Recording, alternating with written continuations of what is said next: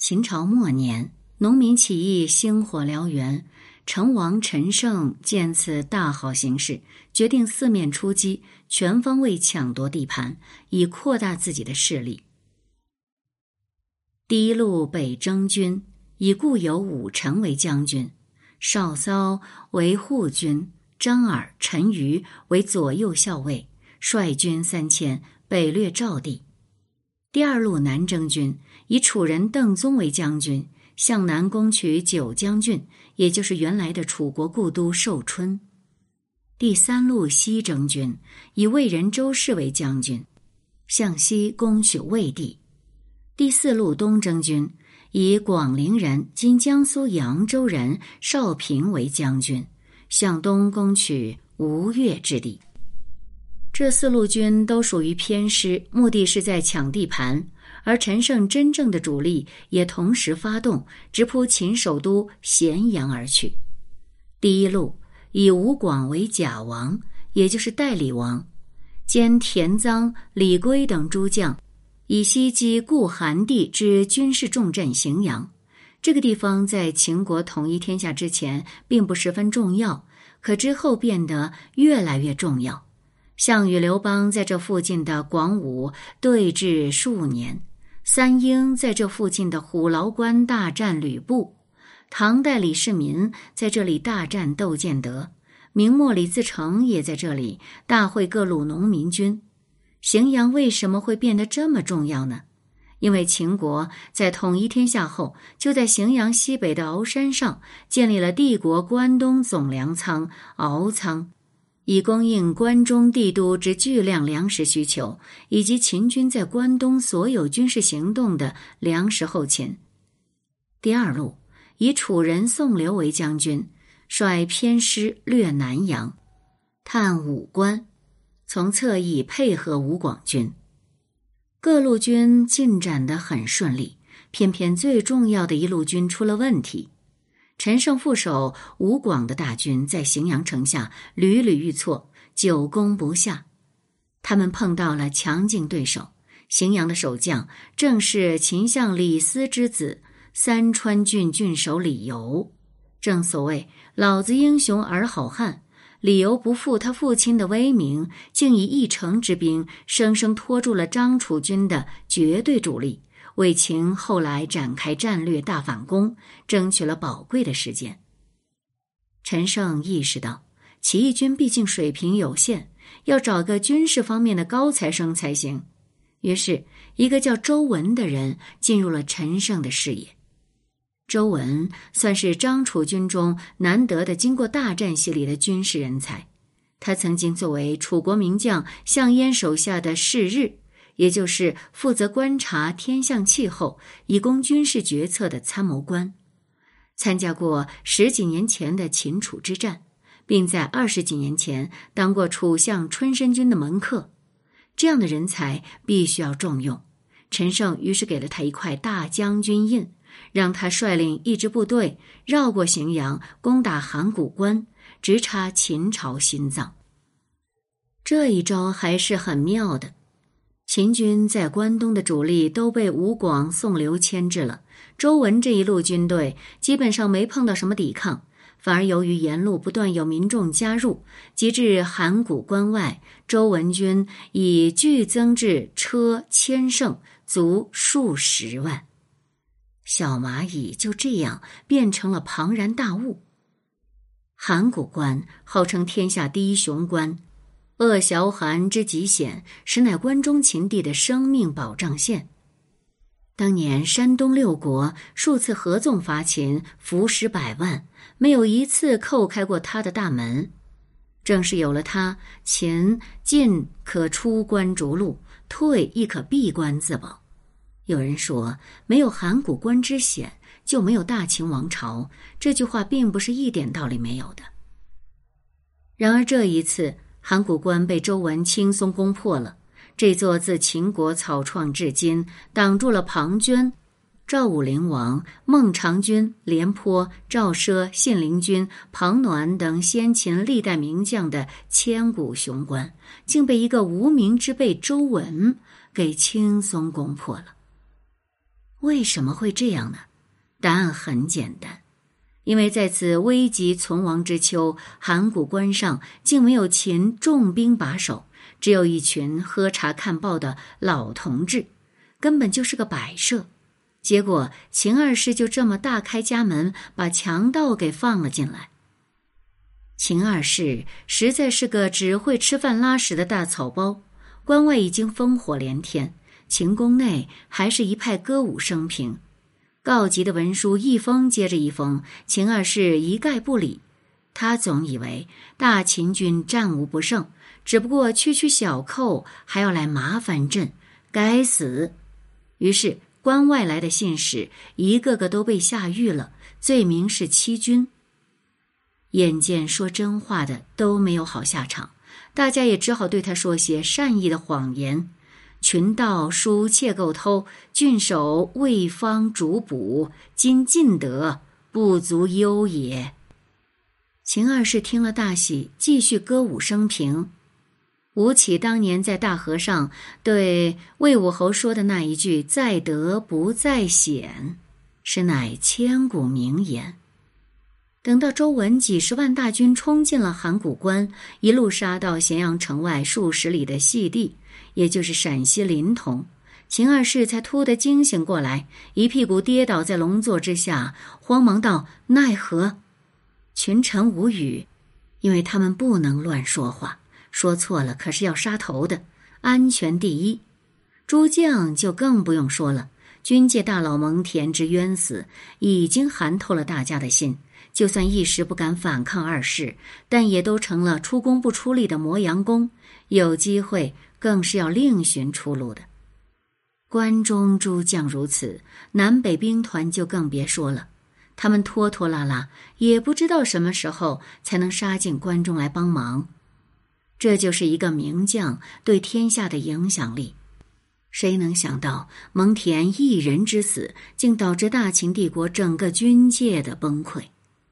如此，历史也只能选择一个与军界八竿子打不到的财税官员，来为大秦帝国做垂死挣扎。至此，我们的主人公章邯终于在历史中现身了。他这个时候正担任秦少府一职，少府主掌山泽卑池之税，以给供养官列九卿。古代皇帝本人的财务和朝廷的财政是分开的。一般来说，田租归国库，山泽卑池之税与盐铁之利归皇帝，大家各收各的钱，各花各的钱。所以，不仅宫殿和皇陵的修建归少府，其他供应皇帝生活之需的各官吏，什么上官、上衣、上食、上木、上席、上书，也都是少府的属官。可以说，少府既是朝廷重臣，也是皇帝近臣，这还是个油水极多的肥缺。然而，章邯却不是一个贪财好利、蝇营狗苟之辈。他是当年秦始皇重点培养的一个年轻干部、理财专家和后勤专家。值此危急存亡之秋，他想的并不是如何捞油水，而是怎么挽救大秦。天下一乱，影响最大的就是各地方的租税和余税。还有谁比身为少府的章邯更了解关外的情况呢？半年来，哪个地方已经沦陷，哪个地方仍然平静？他都一清二楚。章邯说道：“今贼众势大，且已破，要发进献之兵，恐不及矣。骊山意图甚多，臣请赦之，尽给兵器，使臣率以出击，当可退贼。”这确实是没有办法的办法了。靠咸阳城里的五万中卫军，想要抵挡周文的几十万大军，无异于以卵击石。而左近几个大县的秦军虽然颇有一些战斗力，可征调过来也需要时间。偏偏大秦现在最缺的就是时间，因为咸阳虽然是秦朝的国都与最大的城市，但它其实是没有城墙的。也许自它建立起至今，秦人就没有想过有人能攻到这里。事实也是如此，除了周文和后来的刘邦、项羽，东方军队从未到达过这里。所以，章邯唯一的办法只有调动他手下那七十万修皇陵和阿房宫的刑徒，挑选其中的精壮者，发给他们武器，足以跟周文拼一拼。然而，此唯一之计后患极大。要知道，七十万骊山刑徒来自帝国诸郡，不仅有秦人，还有六国之民。这些人由于严苛的秦法而沦为了苦役官奴。他们对秦的存亡又有什么情感而言呢？只不过为了自由，暂且打这一仗。等到出了关外，必将大量逃回故里。这无异于将无数反抗力量放出潘多拉的魔盒，天下之乱局就要更乱了。但章邯和秦二世已经没有其他办法可想。万一张楚军队攻进咸阳，那什么都完了。留住青山在，后事才可为。这叫饮鸩止渴。就算是杯毒酒，他们也要一口气喝下去，冒个险，搏一搏。刑徒们，拿起你们的武器去战斗，胜利了，我就给你们自由。这七十万刑徒中的六国之民，后来确实应该都跑了。据史书记载。巨鹿之战后，二十万投降项羽的章邯秦军，全都自称是秦人。这些人应该包括骊山一途中还没有战死的秦人，以及章邯出关后陆续收集的诸郡秦军。章邯实在是个很有勇气的人。当帝国万马齐喑，所有人都在明哲保身。只有章邯毅然决然地放弃了少府的肥缺，挺身而出，欲挽狂澜于既倒，这是何等的勇气！由于史书记载欠缺，章邯从前有没有带过兵，我们不知道。但即使有带，应该也带的不多，否则秦灭六国时不会对他只字未提。那么，作为一个没有什么军事经验的财税官，够胆子带领近七十万政治倾向不明的混杂部队去打这决定大秦命运的一战，这又是何等的勇气呢？公元前二零九年的九月深秋，张楚军几十万人坐困在细地收割一空的麦田里，饥渴难耐。在此处对岸，已经可以看到咸阳鳞次栉比的宫殿。那是当时世界上最大的宫殿建筑群，各殿之间以复道相连。这些凌空的立交桥，以及桥上走过的那些莺莺燕燕的宫女，让周文等人更加饥渴难耐。是的，章邯那边看似困难重重、危机四伏，周文这边也好不到哪里去。他的几十万张楚军，同样是支临时拼凑的混杂部队。双方可谓半斤八两，而且周文还有一个更加严重的问题：缺粮。军队扩张的这么快，周文自己也是始料未及。这么多人的粮食怎么解决呢？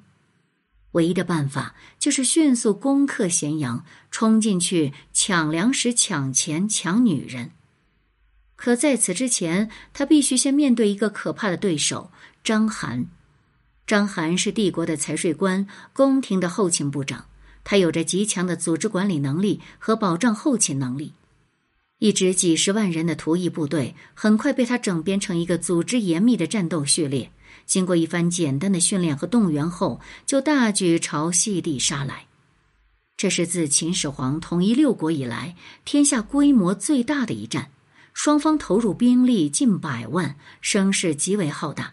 然而，此战并没有像长平之战那样耗时日久，相反，他胜负分晓得极快，快得令人简直觉得可笑。因为双方还未交手，章邯就知道自己赢定了。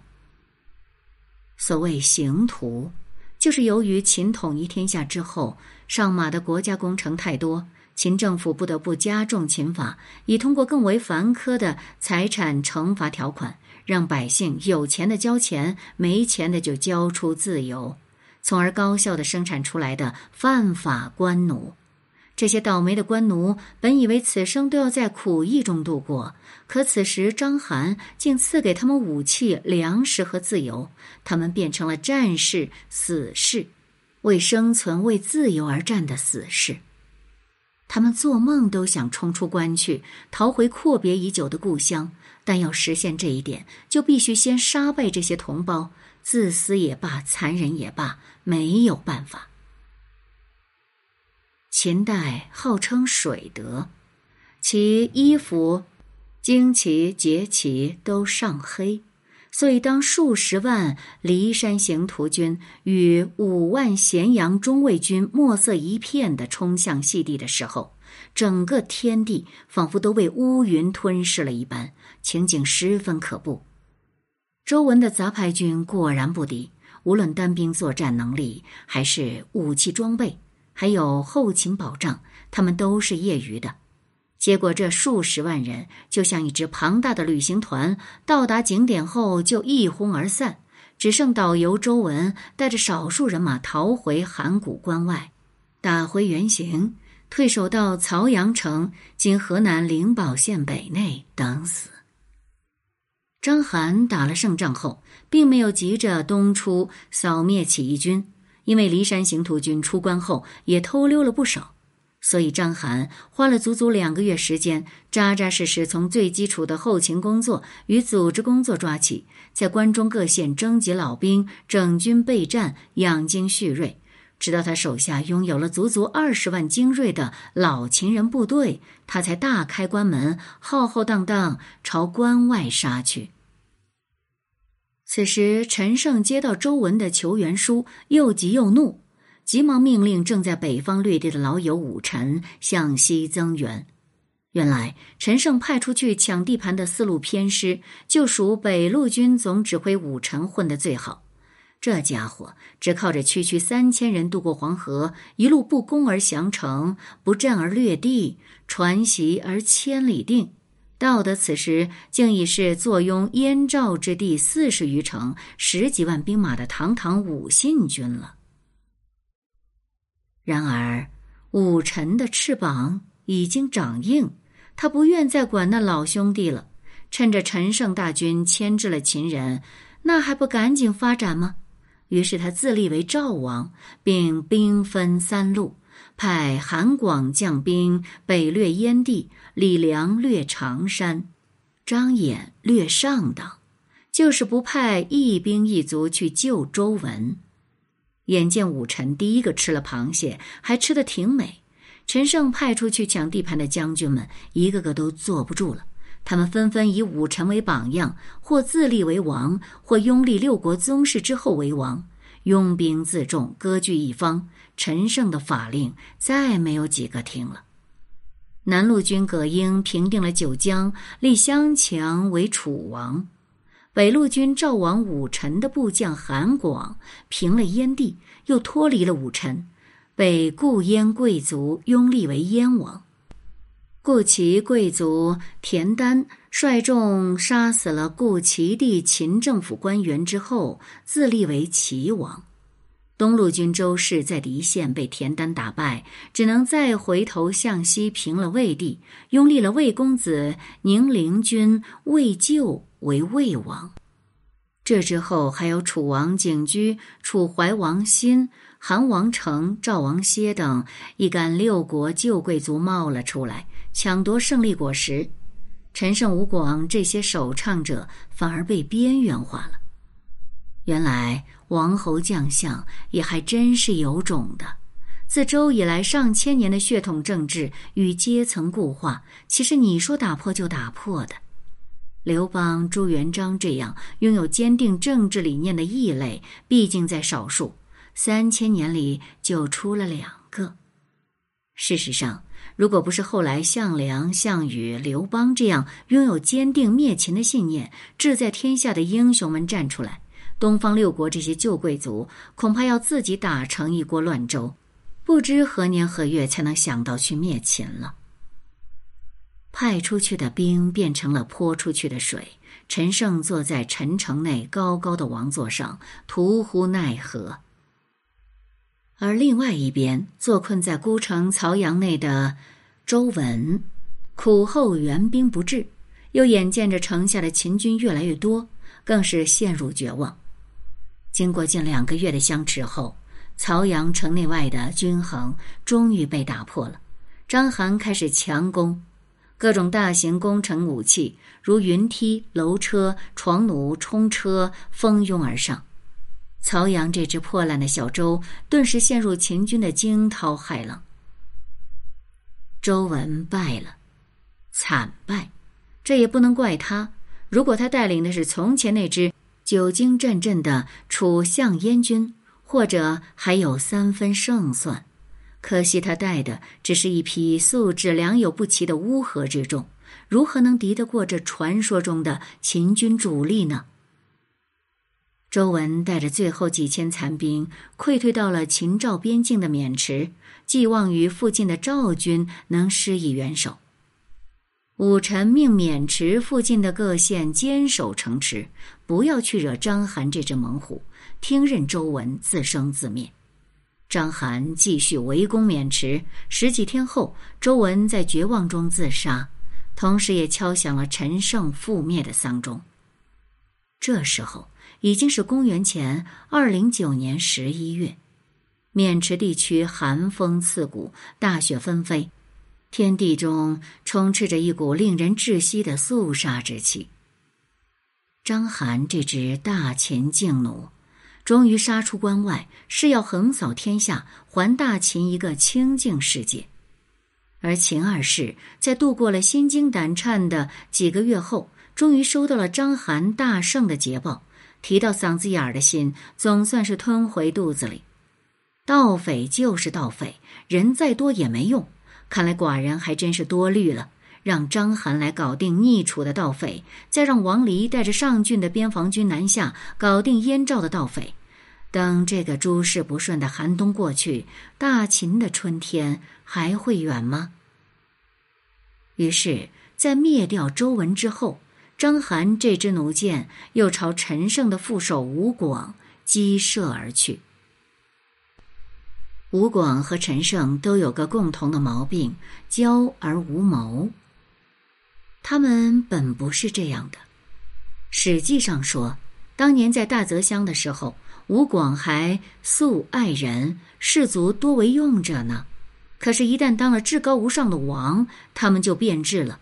对跟着他们一同起义的好兄弟们，他们动不动就摆架子给臭脸，活脱脱一副小人得志变猖狂的面孔。这一切都是人性使然。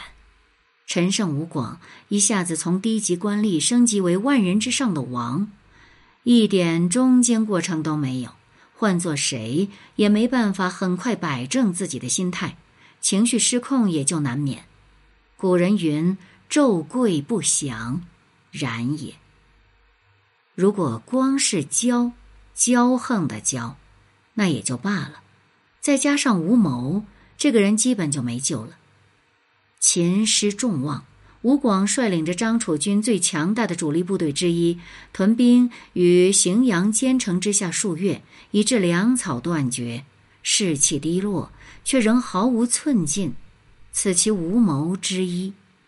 周文兵败，吴广却不引一兵一卒救援，坐视章邯出关灭周文，抄了自己的后路，毫无机变，此其无谋之二。周文生死，章邯军一致，必与荥阳城内的李由两面夹击张楚军，剑都悬在头上了，吴广却仍然坐以待毙，不思后路，毫无布置，此其无谋之三。此三无谋，就是吴广的必死之道了。吴广是死定了，但吴广的部将们可不想陪着他一起死，他们暗自记忆道：“今闻周文军已破。”秦兵旦夕将至，我军围攻荥阳，久伏能下，粮草断绝，军心不稳。秦军若至，内外夹攻，我必大败。现不若稍留兵队牵制荥阳，一面吸精兵往遇秦军，决一死战，或可得胜。唯是假王骄而无谋，难与计议，不诛之，事恐不成。说干就干，田臧、李圭等人于是捏造了一份陈王的圣旨，放在了吴广的面前。陈王有谕：假王吴广逗留荥阳，暗蓄异谋，应即处死。吴广抬起头，刚要分辨，脖子一凉，脑袋已经滚落在地。那不可置信的神情，兀自凝结在他那张惊愕且茫然的脸上。死并不可悲，死了还不知道自己为何而死，这才是真正的可悲。数日之后，陈胜接到了吴广的人头，看着这个昔日战友死不瞑目的双眼，陈胜仿佛看到了自己的未来。属下不听号令，也不是第一次了。陈胜只能抱着满腔的无可奈何，赐给田臧楚令尹印，使为上将，代吴广统军。有人怀疑，吴广其实就是陈胜暗自吩咐田臧杀的，证据就是陈胜后来升了杀人凶手田臧的官，而且当初他们起兵时，主要是靠吴广谋划才成功的，难保日后吴广不会谋划自己。这个怀疑当然有一定的道理，问题是时间点不对。如果放在一个月前，倒有可能；但如今面对章邯大军攻来，陈胜自己是朝不保夕，误伤其类，升田臧的官，那也是无奈之举。而田臧在升官之后，非常高兴。于是就令李圭率少量兵力留在荥阳城下牵制李由，自己则率领全部精兵向西迎击章邯而去，最后搏一把。此时的章邯正在敖仓补充军资粮秣，以逸待劳，等田臧前来送死。自秦帝国建立敖仓之后，关东的几个主要农业区域所产的粮食都会先漕运总会至此。再转至关中，第一是因为这里乃鸿沟水系与黄河水系的交汇处，水运发达，可以支撑大军在这里打持久战；第二，则是为了缓和黄河不能够常年航运的矛盾。原来在荥阳以西，自孟津至三门砥柱，黄河两岸峡谷耸立，水面狭窄，河流湍急，又有暗礁浅滩。是漕船航运的危险地段，多有毁亡。各条水道的漕船如果同时大量驶进西行，会出现拥挤堵塞，容易出现事故。且黄河各个季节的流量差距很大，对漕运也有影响。所以秦朝在荥阳修筑敖仓，可以将暂时不能西行的漕船卸下粮食，储存入仓，或者转为陆运，或者等待能够通航时再行装船。不致造成巷道内船只积压堵塞的情况。而鉴于其会天下粟之重要性，汉朝统一天下后，又对它进行了重修，并设荥阳敖仓关治理仓务，直属中央。秦汉敖仓规模巨大，藏粮甚多，世人常以敖仓之粟比黄河东海之水。故秦汉间数次重要的战争，如秦末起义、楚汉战争、诸吕之战、汉文帝平济川王叛乱、汉景帝平七国之乱、赤眉绿林起义，秦汉统治者都极其重视这个后秦与咽喉的要地，常遣大将以大军镇守，可立不败之地。总之，章邯占住了敖仓。这个天下粮谷的集散中心做战略大本营，就可以从容支援各路秦军平叛，立于不败之地了。看来这干了半辈子的后勤工作，对章邯指挥作战也是颇有裨益的。结果到最后，田臧就发现自己也不过是个无谋之辈。他的大军一到敖仓，转眼就被章邯吞没。田臧也凄惨的回地府向吴广报道去了。然后章邯一不做二不休，领着战胜的军团毫不休息，直接向荥阳扑过去。李圭等将闻赃败死，已似摄去魂魄一般，茫无主宰。见章邯猛攻而来，只得仓皇应战。章邯则一改财税官本色，身先士卒，亲领一支精锐陷阵，永不可挡。城内的李由见援兵已至，也率守军倾巢而出，两面夹击，张楚军大败。主将李圭就好像他的名字般归天了，余部也迅速被扫清。至此。被围困了将近半年之久的荥阳城，终于拨开云雾，重见天日。章邯与李由这两支秦军主力胜利会师，陈胜的第二支西路军宣告覆灭。接下来的时间，我们来看作者的注解：先秦兵阴阳家著作与出土图册，大部分是楚地。图册当中就记载了大量以术数指导军事的内容，包括占星之术、望气之术、听音之术、罗盘之术、避兵巫术、阻敌之术。著名的《祖楚文》就属于这个性质。秦始皇兵马俑与铜车马，应该就是当时的少府章邯监制的。根据里耶秦简的资料，千陵县的刑徒在秦始皇二十七年（公元前二二零年）一年就死亡了二十八人，死亡率高达百分之十八点五四，足见待遇之差。后来，章邯二十万秦军被坑杀的惨剧，也与秦人当初虐待六国尧使者与刑徒有关。在秦始皇陵的周围。考古人员发现了多处窝棚遗址与刑徒乱葬坑，窝棚极其简陋。刑徒墓地中的尸骨上很多都有铁制的刑具，有的下肢或腰部残断，还有的身首异处，显然是在修陵中被残忍处死的。